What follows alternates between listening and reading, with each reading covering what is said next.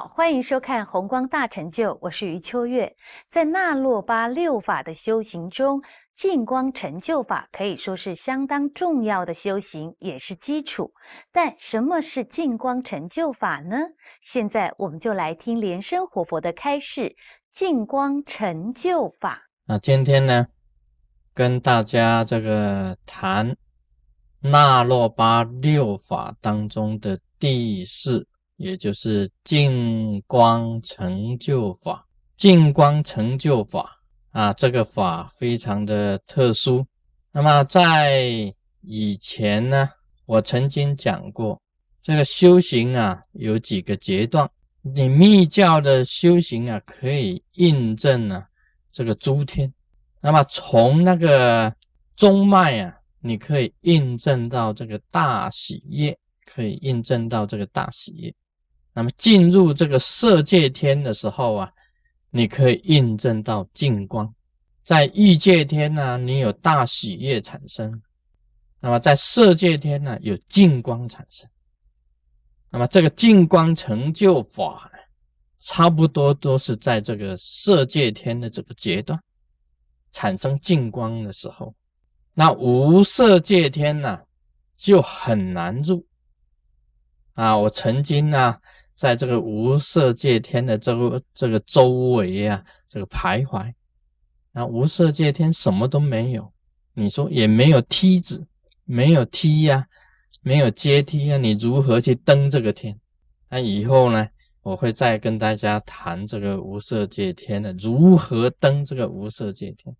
关于净光啊成就法啊，很多的这个讲法不同。啊，历代的这个祖先呢，这个这个祖师啊，历代的这些祖师爷呀，啊，说法也不太一样。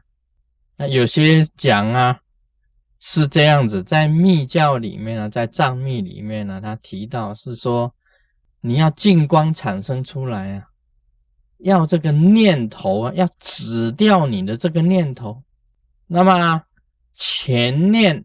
前念已经过去了，后的念头还没有产生，那么这一段的空档会产生净光啊！这个不是不是祖先讲的，是 这个祖师讲的，祖师也讲的。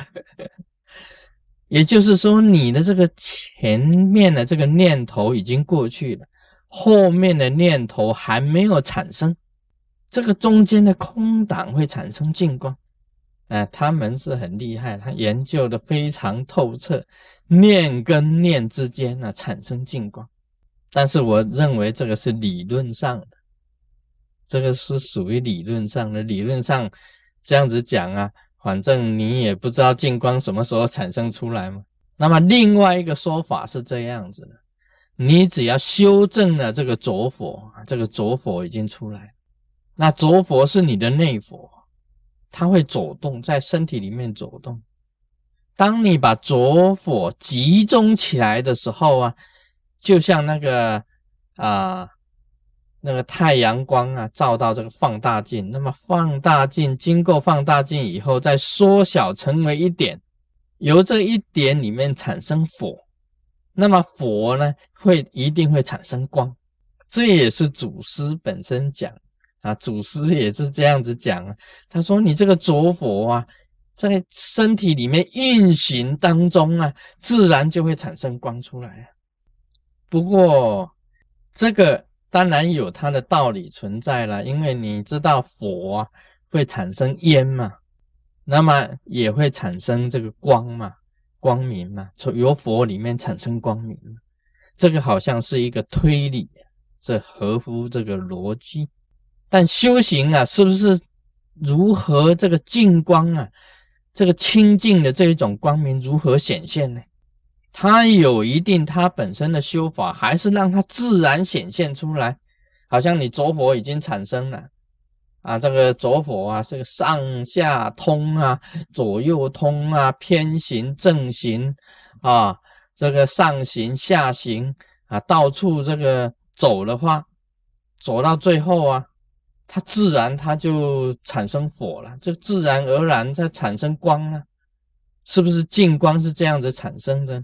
啊，我曾经也是想过这个问题，也研究这个问题，但是我最后啊，我自己本身啊，深入研究跟实修以后，我自己本身才发觉，当你升起着火没有错，着火在中脉里面运行，这个菩提心业意下降。融合在心轮的时候啊，会把这个你心轮啊旁边的所有的这个脉啊给它放松。最主要啊，在你的心轮呢会变成新的八叶莲花产，放开一朵莲花。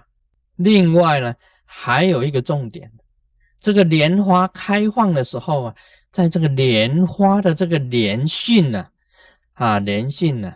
这个花蕾呀，花蕾的当中啊，有一条丝，那一条丝啊，我发现那一条丝会放光，那我给它的称呼啊，叫做五彩五彩心脉，五彩心脉，心轮当中啊，八叶莲花开放的时候，它的中心啊，有一条五彩的心脉。这个是真正的光源呢，就是发光的这个光源在那里。因为啊，你把这个着火上升，那么菩提心业意下降，汇合在心轮，那么若团心呢，它溶解以后啊，开放变成八叶莲花，在八叶莲花的中心呢，有五彩心脉，这个五彩心脉啊。